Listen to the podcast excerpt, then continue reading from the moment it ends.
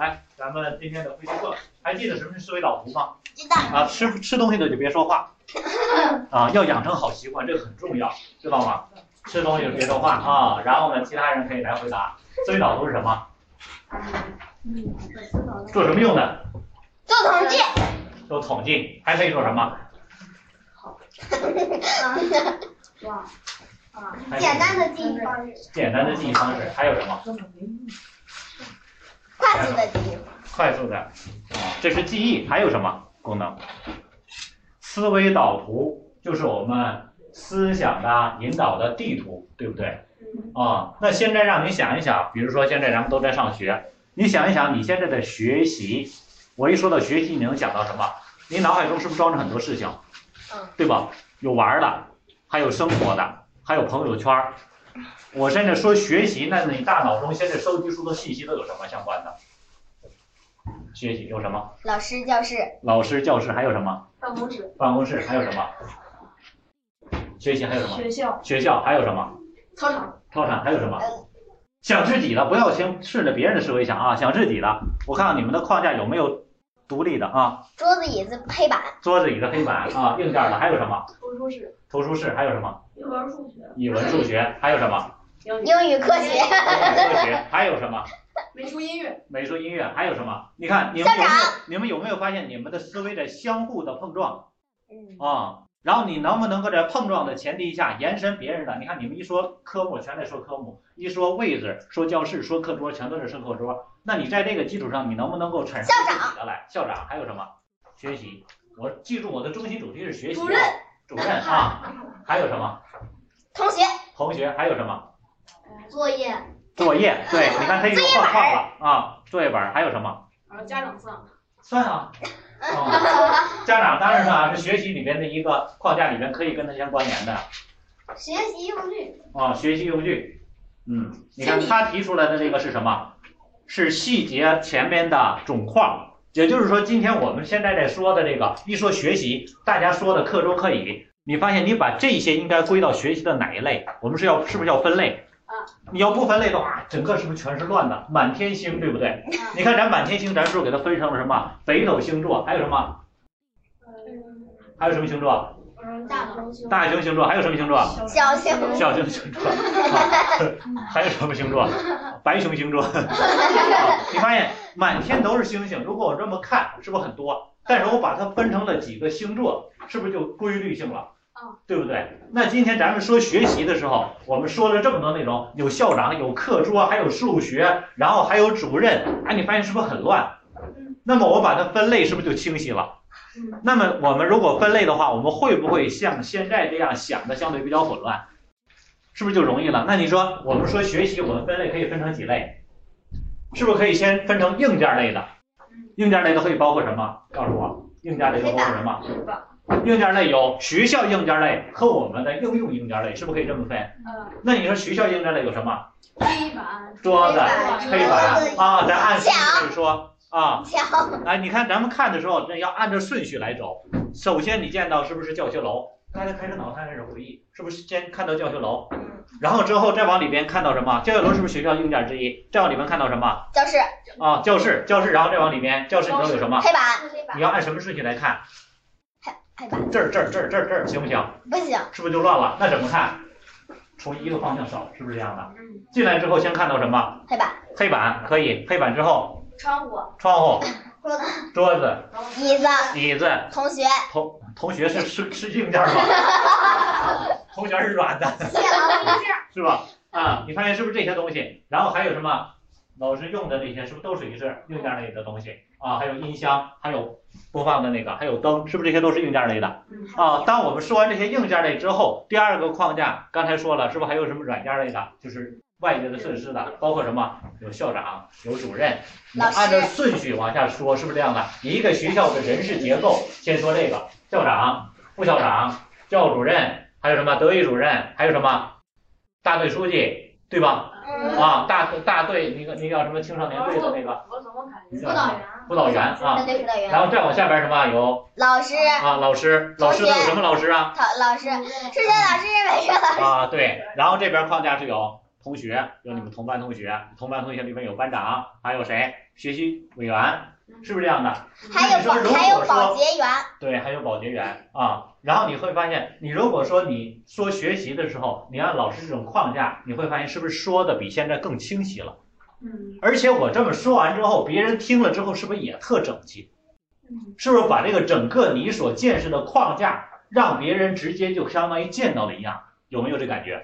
有。是不是框架思维更明显，而且说的更全？你看，像刚才咱那样杂乱的说，你会发现说一会儿你都不知道说到哪儿了，有没有注意到？嗯。但你按这种呢，是不是就更清晰了？然后这第一框架是学校框架，第二框架是你框架，我的学习用的东西，学习用的，你的学习有什么？一个是可见的，一个是不可见的。可见就是你的什么书包啊、本啊等等的学科这些东西，不可见的就是你的感觉。因为我说的学习并没有单纯说这些硬件的东西，你的感觉是不是？比如说我喜欢数学，是不是学习？嗯，跟学习有没有相关？有啊，那你对数学的感觉是什么样的？我最喜欢数学的哪一类的题？然后呢，这数学我的感觉，比如学科里面我最喜欢数学，或者说我最喜欢英语，啊，然后我在英语上的感受，我获得了什么奖？这些是不是都跟学习相关的？嗯。所以说你的思维，你不要单纯说学习所有东西都是可见的吗？是不是很多是不可见的？啊，比如说这回你考了多少分？啊。期中考试考了多少分？啊。老师，你们这是哪科？啊，哪科都行，你随便说。数学。数学。啊。一百零三。啊，就简单。数学一百零四。一百零四。我也一百零三。你看啊。你考了一百零三，那你觉得你考的是高了还是低了？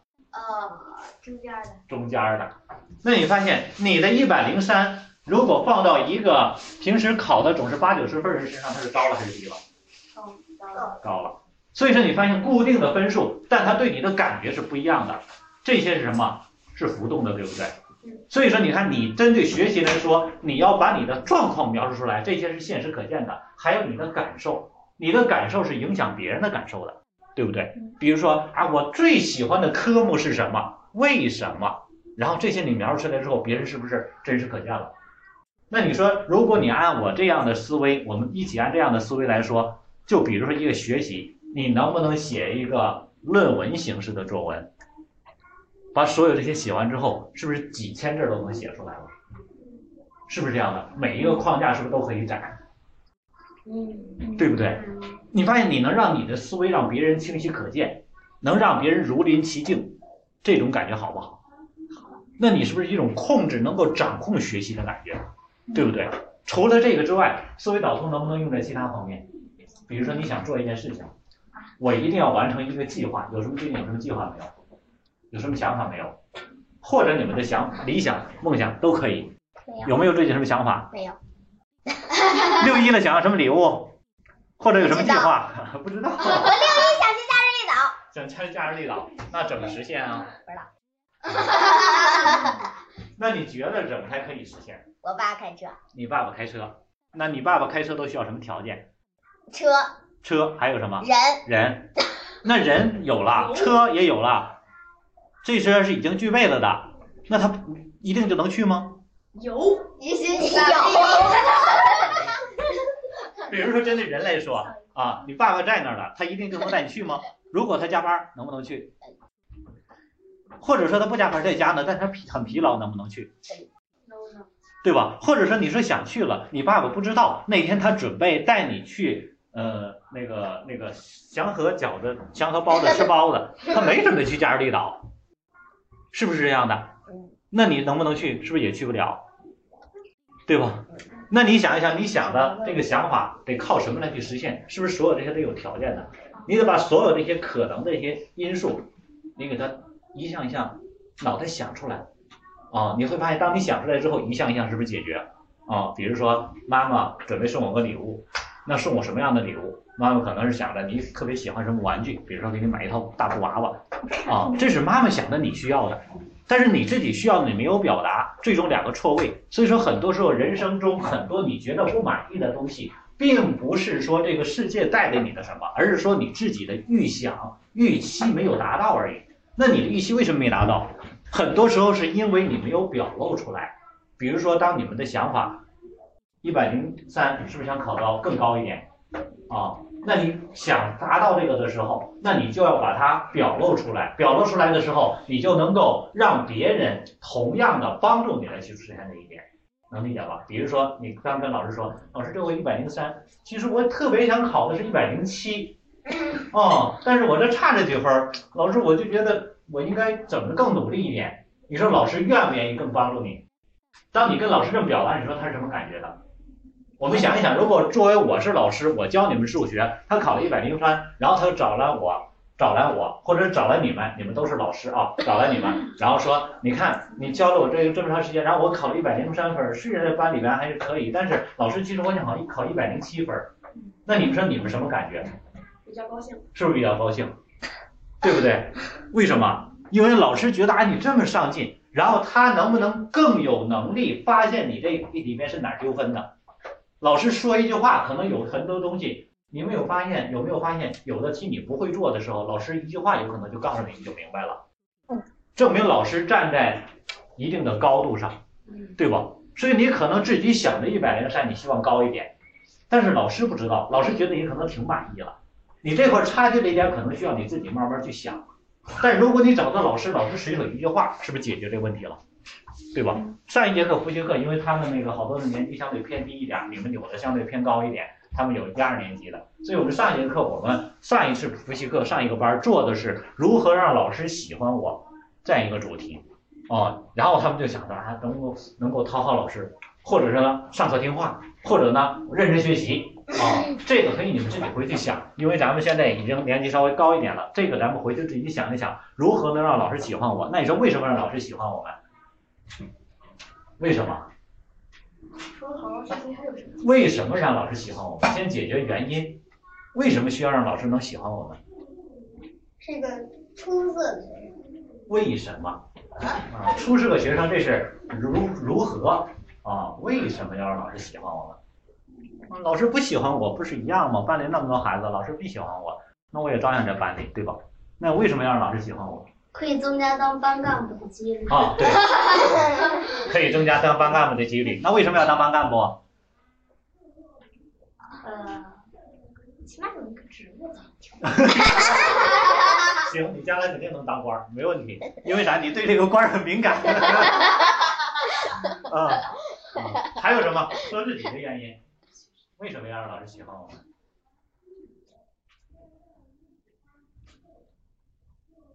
为什么？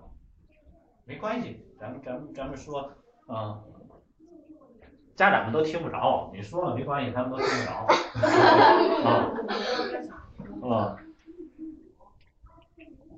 来，不说来，我来说啊。你看，当老师喜欢我们的时候，他本能的就会更信任我们，然后更需要我们，然后他讲课的时候，比如说老师。一个班带四五十个孩子，当他心里有你的时候，他会知道你这个学科讲这课的时候哪一方面是有欠缺的，他在课堂中会不知不觉把你这方面作为重点带出来，对不对？那同样一堂课，他永远不可能是普遍的去讲，他会针对他心中纯的那几个人他们的状况来去讲课堂的主体，这是没有办法改变的，因为每个人他都是有本能的这种感觉的。都是有本能的，所以你在他心里占有位置，他讲题的时候，基本上就是以你为标准，你能理解了，他认为全班都差不多了，你理解不了，那也就那啥了。然后呢，当你这个出现一些状况的时候，因为你在他心里占一定的位置，他会第一时间去给你去解决类似的问题，能理解吧？所以说你会发现，你相对来说就会轻松很多，因为你是作为全班的这种标准的，能理解吧？那你说，你是不是很多事情就更容易一点了啊？至于说当官也好，其他也好，这个你都是顺便就得到了。但是针对学习来说，本身的身份，你会发现你能够让你这个身份来说更容易上升，更容易一点，对不对？哦，所以说回去之后你们可以自己想这个主题，如何让老师喜欢我。呃，今天给给咱们班咱们做的是一个这个关于六顶思维帽的。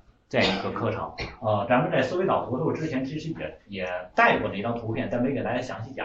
哦，今天咱们练一练，做这个六顶思维帽，然后给大家发这张纸，然后呢，每个人画一张简图，根据老师讲的这个课程，你把这个等一会儿我讲这个六顶思维帽的内容，你们给它记录下来。你们要画吗？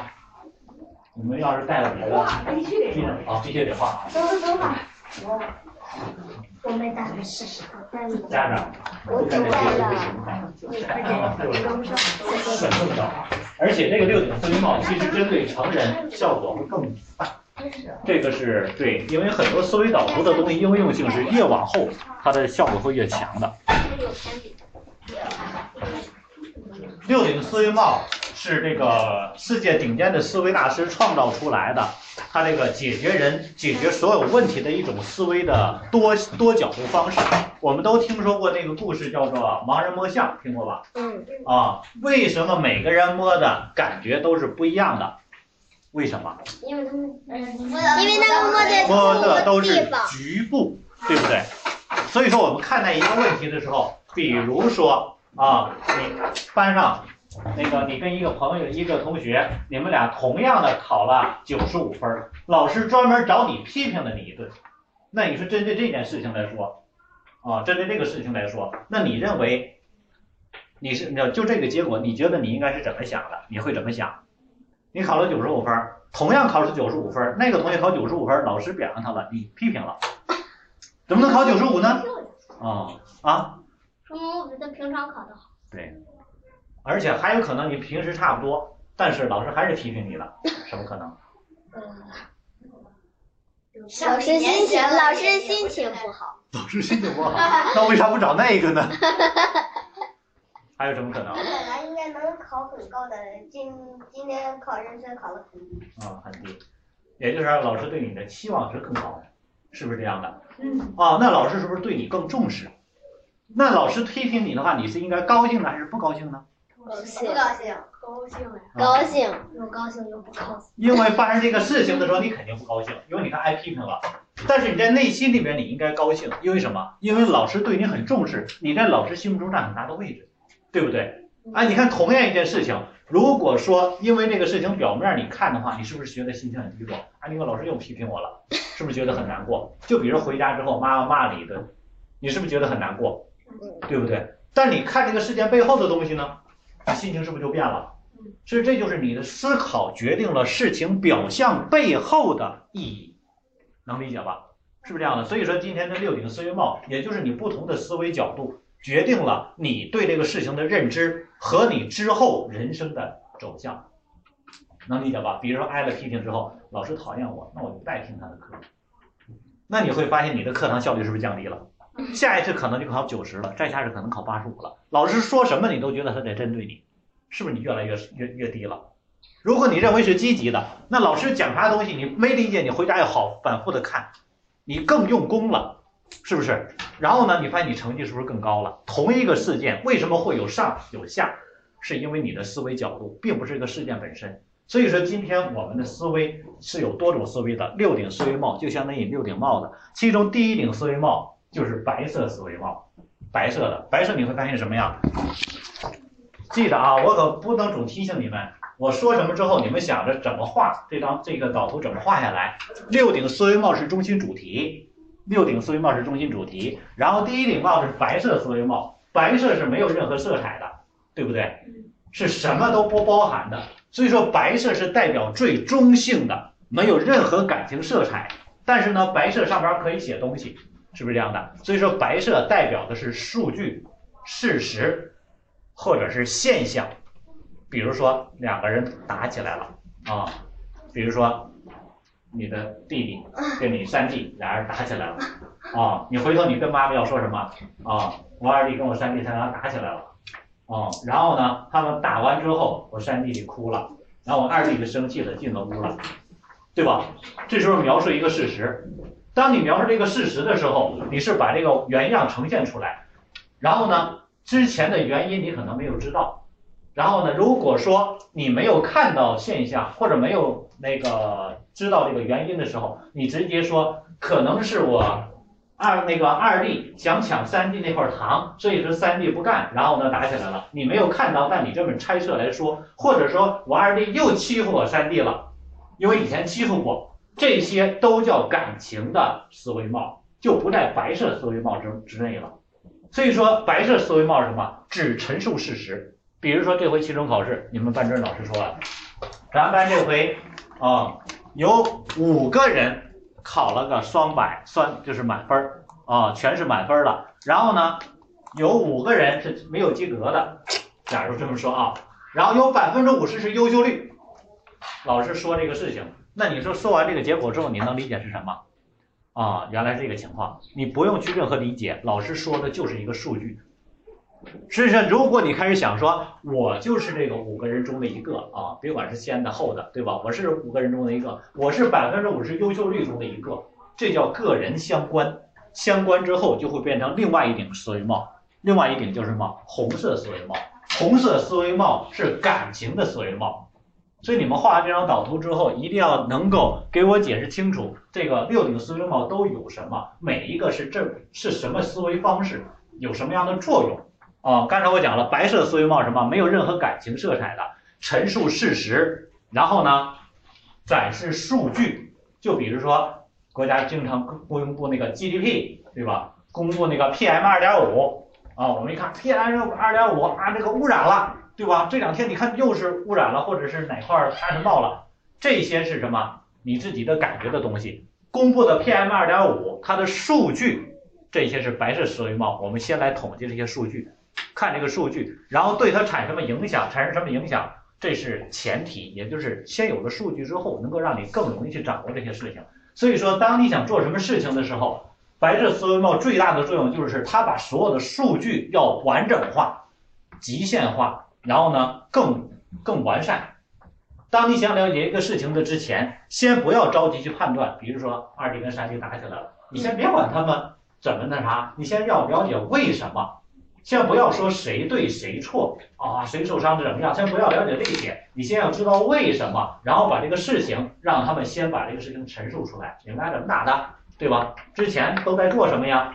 把这个事情完全陈述出来，不代表个人色彩。你不能说来三弟，我知道二弟是不是又欺负你了？来过来姐姐这啊，没事儿，他不敢欺负你了。这样就是代表感情色彩，就进入红色思维帽了。所以你先要让他们每个人把自己的所有的数据先展示出来。这个白色思维帽没有任何感情色彩，可能比较冷酷，但是它能够让你掌握更多的信息。你的信息越多，你之后做判断将做越准确。所以说，你碰到任何事情，你第一先了解，先要了解信息。就像刚才我跟你说的，挨老师批评了，你先要找原因，先要收集数据。为什么老师会批评我？俩同样考了九十五分，上一次他考了多少分？上一次我考了多少分？最近一段时间，老师经常针对我提问的次数是不是增加了？老师对我的关注是不是增加了？先把这些数据先整理出来。当整理出来之后，你会发现什么？老师对我更重视了。是不是这样的？哦，你能总结出来可能会更公正一点。所以说，如果你单纯数据就一点，你直接做判断，很多就容易去失误。就跟说我们说看那个那个那个那个以前那个营销的那个案例说的这个一个地方没有任何人穿鞋啊，然后一个人就会什么说这个地方没有市场，大家都不穿鞋，是不是？然后另外一个人说这个市场太大了，大家都不穿鞋。啊，然后最终去了之后，你们觉得那地方人能穿鞋吗？那个人认为这块全都是市场，因为大家都没穿鞋。那个人认为都不穿鞋，他要去，你觉得他能不能把他的鞋卖卖到当地？嗯，为什么？因为都不穿鞋，买鞋干嘛？嗯，对，所以说很多时候在营销上来说，这就是其中一个很典型的案例。你当你收集数据的时候，你只看到大家穿和没穿，你认为都不穿，我让他们认为了解到穿鞋的好处的舒服之后，然后他们就可以穿了，这是你臆想的，但你没了解当地的风俗，他为什么不穿鞋？这是一个很现实的案例，是非洲那边一个村落的一个那个一个一个地方的，然后他当地不穿鞋，是因为他们经常要爬山，经常要做什么，而且他们脚是有什么什么需要什么功能，所以他没有办法穿鞋，啊。所以说这个情况来说，你了解的数据不全，你光看一个现象，当地人都不穿鞋，不了解背后的情况，你容易让你产生错误的判断，能理解吧？所以说，第一，白色思维帽需要去了解更多数据，然后第二个就是红色思维帽，是不是也写上了？红色思维帽，红色思维帽是纯感情的，还拿这你们俩总让你们打，俩人打起来了，对吧？我别管你谁对谁错，我就是喜欢二弟啊，你三弟我就是不喜欢。于是呢，你俩即使三弟三弟对，二弟错，但是我因为喜欢他，所以说我就是帮着他，这就是纯感情色彩。所以说你发现今天人所有的判断全都带有感情色彩的，就看你，比如说你看你身边的这个这个朋友同学，对吧？那个跟你特要好的一个同学啊，别咱别形容同学了，就举我的例子吧。当我开车的时候，我坐在车上，旁边一个人坐在旁边，然后走在路口，一辆自行车歘拐过来了，然后坐车人会跟我说啥？哎，你看这人骑车人真没素质，是不是这样的？啊，你看这随便都来拐。然后当我骑车是跟一块一个人一块走去上街的时候，我们走在那儿，然后呢，我们要拐的时候，那个车因为我们在拐弯嘛，那个车在停着，突然绿灯了，然后他哧往前冲了一下，差点没，那就是往前冲了一下，但是因为前面我们车在过没过去，于是他就一脚就刹住了。于是，一块骑车人会说什么？啊，你看这开车人着急呢，就这么一会儿都不能让骑骑骑骑自行车的过去。各位能理解什么感觉吗？嗯。当我在开车的时候，我的所有的感情是以什么开车为准的，就觉得我是标准，我是对的，骑车是错的。当我在骑车时，我就觉得开车的是错的，这是不是完全纯感情的？是不是这样的？所以说，真正事情谁对谁错不重要，重要的是我认为。所以说，这个世界没有绝对的客观的公平，只有主观的认知，主观的认知，大家理解吧？所以说，我认为好和坏。所以说，你就考虑你自己的感情，而且今天你会发现，你考了多少分，对吧？重要吗？不重要，重要的是你认为满意还是不满意，这就叫感情。分数代表什么？分数是白色思维帽里面的，对吧？考了八十分代表什么？如果你考八十分，你会什么感觉？太差了，好悲伤，好悲伤，好后悔，好后悔啊！但是如果说你在呃，初中一个很难的考试，所有人都考了六十分、七十分，你考了八十分，你是什么感觉？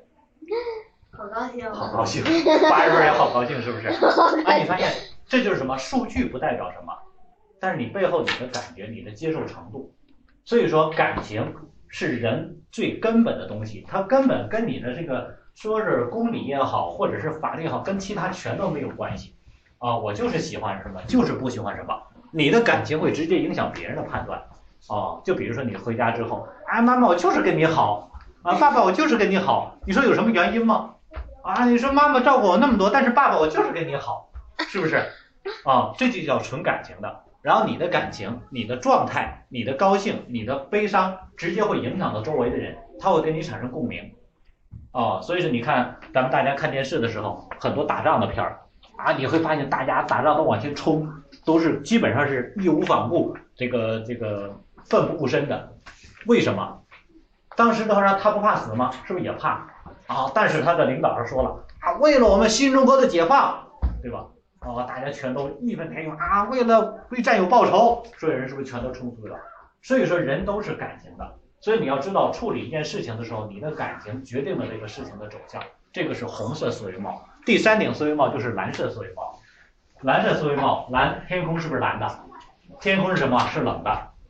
天蓝色是冷色的，所以说天空很开阔。当我们碰到一个事情的时候，老师批评我了，或者说同学跟我闹别扭了，或者说呃妈妈今天又不高兴了，是不是很多这种状况都会有？当出现所有的问题的时候，你首先要把这个框架放大。天是不是很大？啊，你看天是无边无际的，是你先要把这个框架框架放大。妈妈生气了，如果你就在眼前这个角度来想，你看到妈妈生气了，那会是什么感觉？妈妈对我生气，是不是这样的？但你想，如果把这事情放大呢？妈妈是一个什么？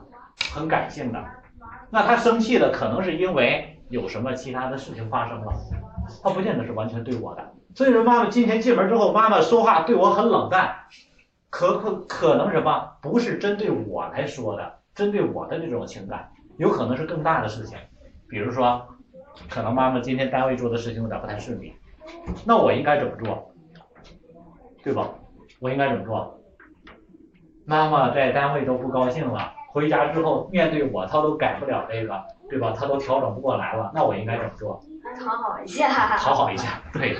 是不是这样的啊？你发现你到大的框架之后，这个问题是不是你的思维的方式就不一样了啊？如果你直接针对这个事情本身平层的去思维，妈妈进来之后恨不得去洗手去，啊，就觉得你说怎么平白无故的又那啥了，又批评我，又说我，又骂我，是不是这样的啊？那你发现你是不是就变得也不高兴？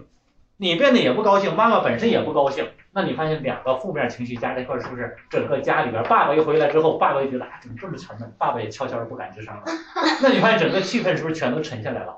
对不对？哦，大家回去可以看一看那个《头脑特工队》啊，你会发现看过没那个？看过。啊，可以回去看一看，家长带着看一看《头脑特工队》啊，这个是挺好的一个情绪调节的，因为针对孩子来说，我们感觉在意的是他的成绩，但他的思维状态更影响成绩。哦，所以说如何去调整啊？你看那个他那个里边那个小女孩，他们搬家的时候，因为他们路上出现了意外，搬家公司给他们拉的那个东西拉到另外一个城市去了，需要两三天之后才能拉回来，也就是整个走反了。他们车到了到了新的家里了，整个全是一个什么都没有，然后到处都是蜘蛛网，所有的家具全都拉跑了，连床连被子什么全都没有啊。然后呢，整个一塌糊涂的，是不是这样的？然后呢，他的爸爸就很生气，说怎么能这个样子呢？然后他的妈妈也没有办法。然后这个小女孩就很单纯的说啊，没关系，来，我们可以看到地上扔了一团废纸，我们可以来足球比赛开始了啊，棒球比赛开始了。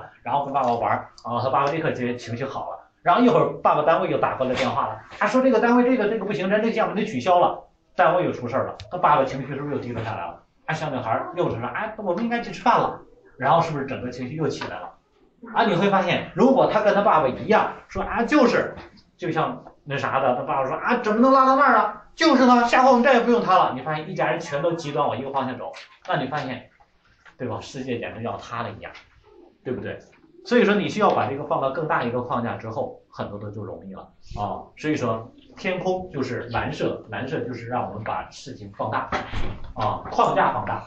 当我们思考一个事情的时候，你越小，我们针对成人来讲的话，就是当一件事情我们这个心胸很大的时候，任何事情都会相对变小。就像那大海，你发现船是不是很大？我们见过那个《泰坦尼克号》那个电影，是不是很大？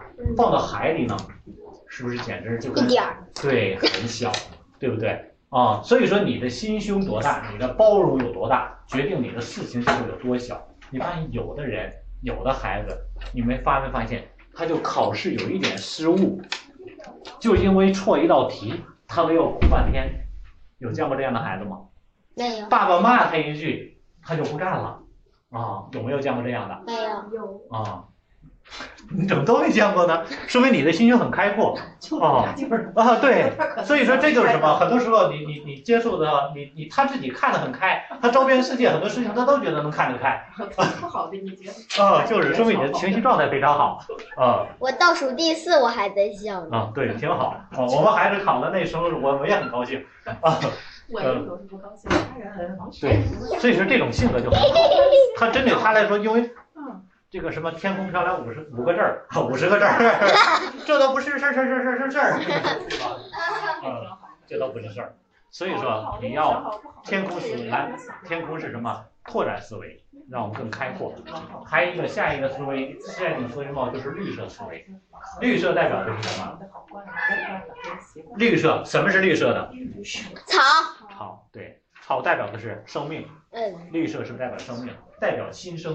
也就是说，当我们处理一件事情的时候，你有没有发现，当你学习的时候，我们觉得困难的那一科，经常总是困难的，容易出错那些总是容易出错的，有没有发现？我们跟别人容易发生矛盾的地方总发生矛盾，挨批评的地方总挨批评，有没有发现类似的？所以说，我经常在在说，其实人一生犯的错误一共就那么几十个，一生。就那么几十种，但是他在不断的重复。比如说，我们看到周围同学有迟到的，他总迟到，哦，这回迟到，下回还迟到，他为什么这样呢？他总在重复，你怎么不能弄点别的呢？对吧？老师，你看天天在这方面说他，为什么会这样？啊，这就是我们的惯性思维。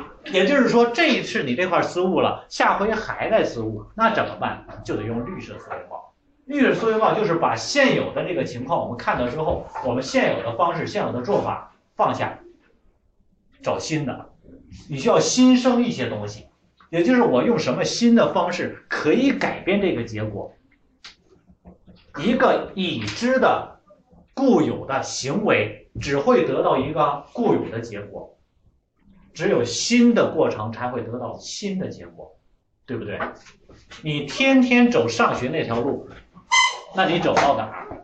是不是走到学校？嗯，那我如果走反方向的路会走到哪儿？家就不知道哪儿了，是不是任何方向都可能了，对不对？所以说你想要改变一个你不想要的结果怎么办？改变原来的行为方式，这就是绿色思维帽的重点。改变既有的思维、既有的行为，增加新的因素。所以说这是绿色思维帽。看一看现在这个结果要不要，对吧？我这个英语考的不太好，想不想要？不想要。那原来我是怎么学英语的，对吧？原来我每天老师讲完之后回家把书一扔，因为我不喜欢英语。很多你考的不太理想的科目，都是因为本身你情感上不太容易接受，不太喜欢。啊，原来老师让背五个单词，我每天就老师让背我就背，老师说完之后过后就不管了。那你这回是不是需要改变一些方式？啊，那英语是什么？是积累。积累怎么办？我每天背上三个英语单词。原来有没有这么做过？有这么做过没？啊，有，有就继续坚持，每天背三个英语单词。除了正常的之外的三个，大家多觉得多吗？三个不多，不多吧？每天也不用多了，每天就背三个。背完了之后，然后一周是多少个？二十一个，对吧？啊，啊，你减少一天的，你这背上十八个，最后一天把这一周的全复习一遍。然后呢，一个月再进行总复习，把这些全抽两天的时间复习一遍。一年下来三百多天，你能背一千个单词下来。那么一千个单词意味着什么？咱们汉字来说，五百个汉字就能写正常的作文，三千个汉字是你小学、初中、高中阶段常用字的，基本上全囊括了。那么你一千个英文单词，意味着你正常的对话作文全都能写下来了。一年啊，能理解吧？一年就是这样的啊。如果你从四年级开始一直背到六年级，意味着你所有这些单词正常用的、初高中的全都背下来了。你看我没有太大的量，只是一个积累，是不是这样的？每天三个，觉得多简单的事儿啊，对不对？啊，然后你一星期你发现你还少背一天，那一天是复习的；一个月你还少背两天，是复习那些的。一年下来就这么多的积累下来了。然后每天听上十分钟的录音，每天听的时候，最初你能跟着复述复述，听复述不了你就光听就行。这些都是点滴的积累。你发现你半年之后，你的听力你能够完全跟着复述下来，就相当于跟每天听我说话一样。哦，你看我说话的速度很快，大家跟着我上课时间长了都能听下来。但有的人听我的语速他是听不下来了，他觉得很多他听不清楚，因为语速很快，他跟不上思维。但大家思维是不是都跟快了？我再快的方式说话，你们都能跟上我的思路，这就是适应能力，能理解吧？英语很多时候我们觉得啊，你看那人说话，我说你啊，你发现他好像都没着音，歘就过去了，啊，我好像听不懂。尤其很多的电影的那些那个电影的那个啊那个。对吧？很多的一边跑一边怎么样的啊？你发现很多的语音听不懂，听不懂说什么话，因为你听的不惯。你听惯了之后，你会发现你本能就能反映出来他说的是什么。大家有没有用过这种方式去去复习英语？你看时间长嘛，按照你这想的话，三分钟呃三个单词一分钟就能下来了，再听十分钟的，每天十一分钟啊，难吗？难吗？不难是吧？只要你们能做下来，你的英语水平将在初中的时候达到高中的英语水平，就这么简单。那高中呢？嗯，高中时候你就直接已经可以去考这个这个雅思之类的了。啥雅思？雅思就是英语的这个国际的等级的，啊，这就很容易的了。所以说，很多时候，当我们做事情的时候，你发现我们觉得难，是因为你把很长时间需要做的事情集中在一起来做。比如说到英语考试的时候。啊，你学了一个学期，哎呀妈呀，这有二三四个单词我都不太熟悉啊，是不是？你一下背下来，你发现是不是挺难的？关键一点，除了这么多单词不太熟悉之外，容易混淆之外，还有课文需要读，啊，你发现是不是积累的很多，对不对？所以就觉得头疼了。哦，所以说你每天都在积累的东西，不知不觉就过去了。然后呢，到最后你会特别的轻松。回去之后自己自己想一想，如果觉得可行，自己回去去去做这个事情。啊，这是绿色思维帽，下一顶思维帽就是黑色思维帽。一说黑色，我们想到什么？黑色，恐怖的，沉重的、黑暗的、暗黑势力，是不是？黑夜，黑色思维帽，对，所以说黑色代表的是负向的啊。如果这个事情往坏了发展，会怎么样？我跟一个同学，比如说我跟同桌闹矛盾了，如果这个事情往负向方向发展会怎么样？对吧？我们俩总在一块儿，也可能下来下回我们俩就会打起来，或者对吧？老师需要我们合作做事情的时候，他就会给我捣乱，有可能会影响更大，对不对？所以你往负向去想啊，他你们俩在一块坐着，他捅了你一下，碰了你一下，然后呢？碰我一下不行，我得打他一顿。拿你铅笔盒不行，你拿铁铅笔盒照他脑袋来一下，是不是？如果你想这样来做，那你用黑色思维帽想一想，如果砸一下会怎么样？如果砸的没砸伤他，他是不是会全力打你？因为他打的很疼，对不对？你们俩是不是就打起来了？如果砸伤之后怎么办？去医院吧，对吧？再严重了，对吧？砸残了怎么办？偶尔拉这叫黑色。所以说做事情的时候，黑色也是让人冷静的。这个事情如果往反向发发展的话，往反向发展的话，会对我们造成什么不好的影响、恶劣的影响，对吧？比如说刚才我们说的这种那个创新的思维，如果这个事情我不改变，继续这样走，它可能会达到什么样的负面的效果？比如说我英语学的不好，哎呀，不爱学的，不带管的，啊，不学学不好就学不好吧，我就不喜欢那个老师，我就不喜欢英语，那么继续发展化下去会怎么样？你能不能不学英语？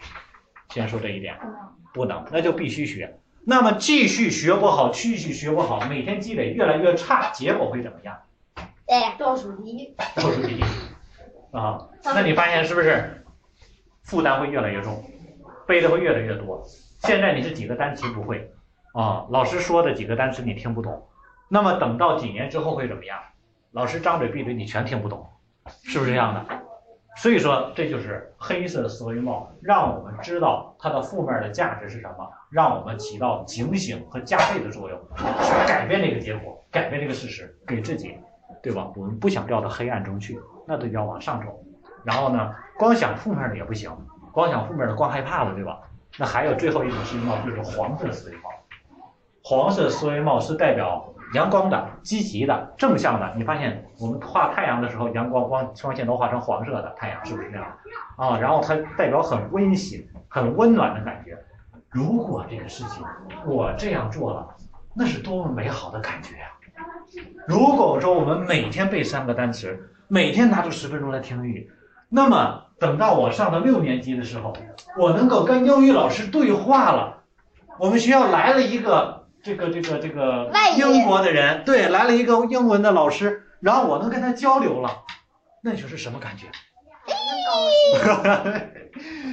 是不是这种感觉了？啊，你发现如果我把这个方式学习方法改变了，我让这个学科变成特别清楚，能成为全班级最优秀的这个学科，那你发现我是什么感觉？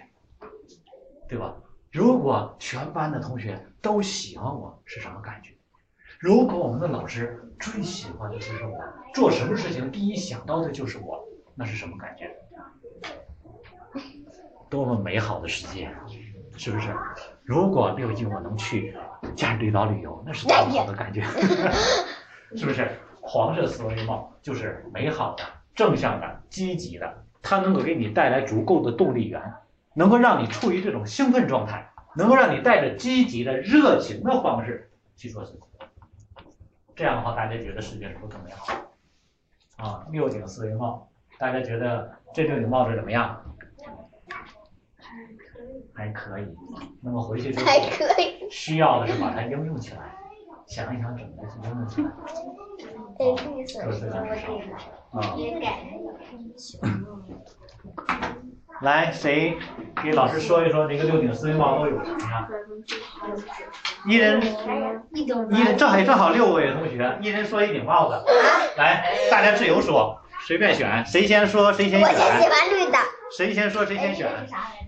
代表什么？看老师给我选。绿的是啥玩意儿？让他写的。来，谁先啊？先说说吧。呃，是数据是陈述事实的。啊，白色是更收集更多数据，陈述事实。嗯，还有还有什么？还还有什么作用？哦，我没写全。没写全啊。掌握信息，啊，掌握信息，掌握更多的信息。息化，对，完整化、信息化。还有什么？没有感情，没有感情。对，不要带感情色彩啊！你不要说那个他们俩在他们俩发生矛盾了，因为谁谁谁欺负谁谁谁了。你要说的是他做了什么，而不要说谁谁谁对谁谁错，这些代表感情色彩了。所以说陈述信息不要带感情色彩啊，不要带感情色彩。来，下一顶帽子谁来？啊，来你先来。嗯，我那他红色思维帽，红色思维帽有感情的，有感情的然后是他认识谁好，他认为谁好，谁就好；谁他认为谁坏，谁就坏。对观意识，嗯，主观意识。所以说，这个世界所有的好人坏人都是相对的嗯。比如说，一个罪大恶极的人，你会发现他也照样对自己的孩子会怎么样，特别在意。所以说，在希特勒，他有一个大家都知道奥什奥施维辛集中营，知道吧？不知道。干啥？啊，奥斯维辛集中营，这是这个希特勒时期他们最大的这个杀人工厂。他们因为把很多的犹太人，大概六大概六百多万的犹太人全都送进了这个集中营，然后给杀了。他是号称是死亡集中营，呃，就是人直接送进去，然后直接就给给杀杀死了。他们就是要剿灭这个犹太人那个啥。然后奥斯集中营负责的总指挥那个人名字我没有记住。然后他在战后的时候，然后逃亡了。逃亡之后，在几年之后被抓住了，是在法国被抓住了。当抓住他之后，所有人都觉得这人应该是一个特别罪大恶极、特恶人、特狡诈的人。哎，你看他杀了那么多的人，但是当时抓住他之后，审判的时候，他只是说了一句话，他说：“我的孩子有没有事儿？”他说：“不要去牵扯他们，因为所有的事情都是我做的。啊，我的孩子出生的时候，他什么事情都不知道。啊，我的家人并没有参与所有的事情。”然后当别人审判的时候说你杀了这么多人，你知不知罪？他说我是在做我的工作。你发现他是一个罪大恶极的人，但他就是只是认为自己在尽职尽责，因为希特勒交给他的工作就是做这个工作，所以他没有感情色彩。所以很多人觉得他应该是特别狡诈，但他没有狡诈，他是一个特别一板一眼做事儿的人。各位能理解吧？所以说，我们认为他已经手里沾满了鲜血，因为几百万人的生命都丧丧失在他的这个指挥之下。但是他第一句话被抓之后，第一句话就是：你们不要伤害我的家人，是不是？针对他的孩子，他照样是一个慈父；针对他的妻子，他照样是一个很好的丈夫。大家理解吗？所以说你会发现，感情色彩代表什么？是因为都是相对的。之所以有的人。包括咱们班里的同学，不可能所有人都跟咱特别好吧，对不对？有的人跟咱们不是特铁，但他跟别人铁，这就叫感情色彩，对不对？嗯，所以说红色升维帽是绝对的感情帽。下一页，来，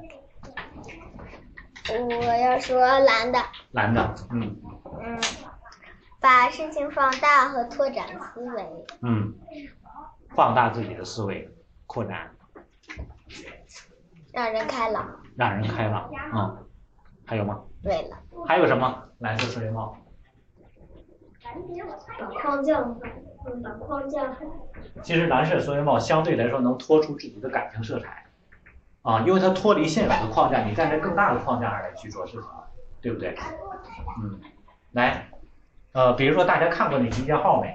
没有。啥集结？集结号电影啊，这个嗯，这个这个，它是一个这个电影的记述，然后呢，记述的是战争时期有一队人在战争的时候呢，然后呢，那个上边的领导交给他们的任务说你们坚守这个高地，当你坚守这个高地，听到集结号就是集冲锋号这个这个集合号的时候，听到这个号声的时候，你们可以撤退了。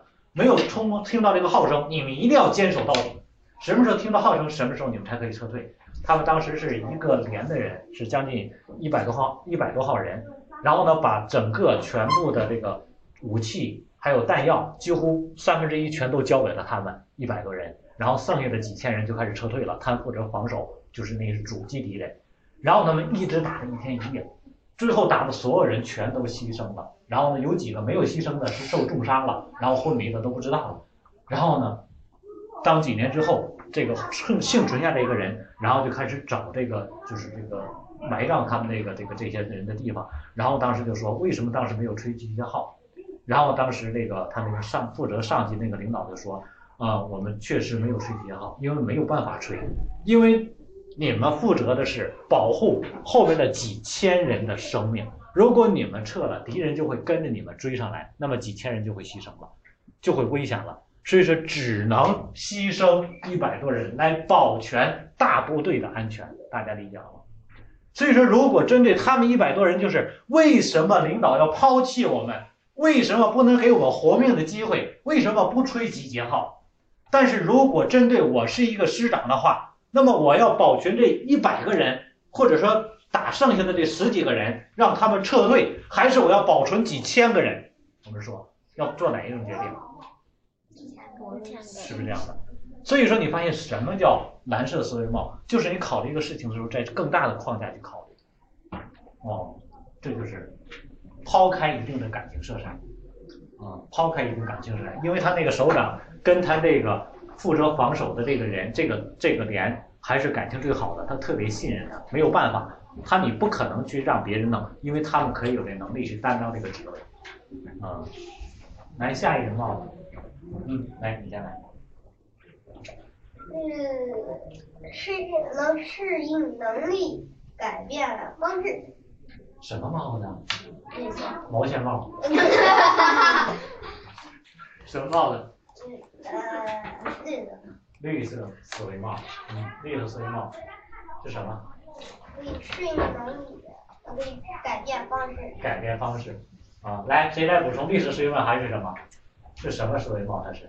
把现有做法放下，做新做法。对，是创新思维帽。你一定要先写清楚它是创新的，也就是放下原来的那个，你是为了什么创新，而不是放弃不管了。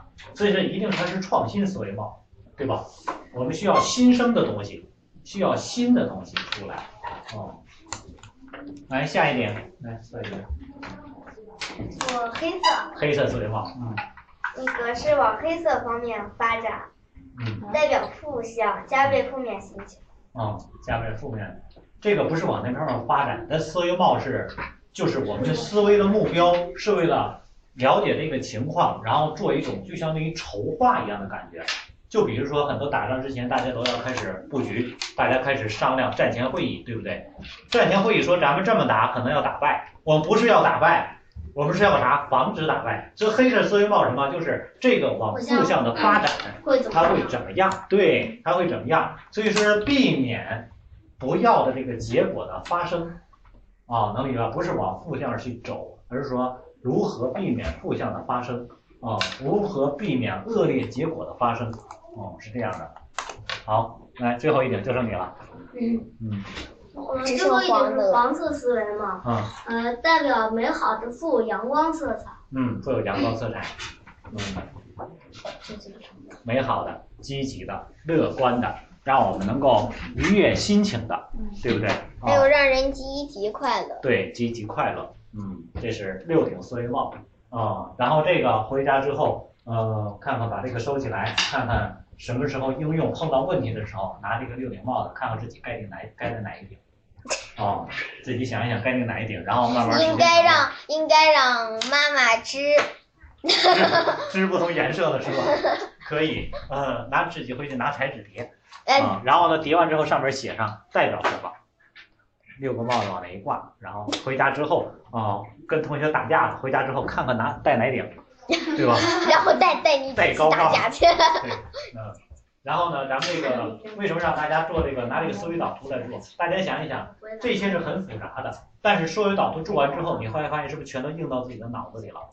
六顶帽子，第一顶是白色，白色的负面是红色，第二顶是蓝色，蓝色的下方就是绿色。你发现蓝是天，绿是地，对不对？然后第三顶是黑色啊，黑色的积极面就是黄色，是不是啊？所以说黑色和黄色都属于是都属于是这种这个调动思维感情的，其实他们都属于，啊、所以说这六顶思维帽，然后回去之后，呃，把你们这个思维导图最大的作用是让我们的学习的所有东西能够系统化。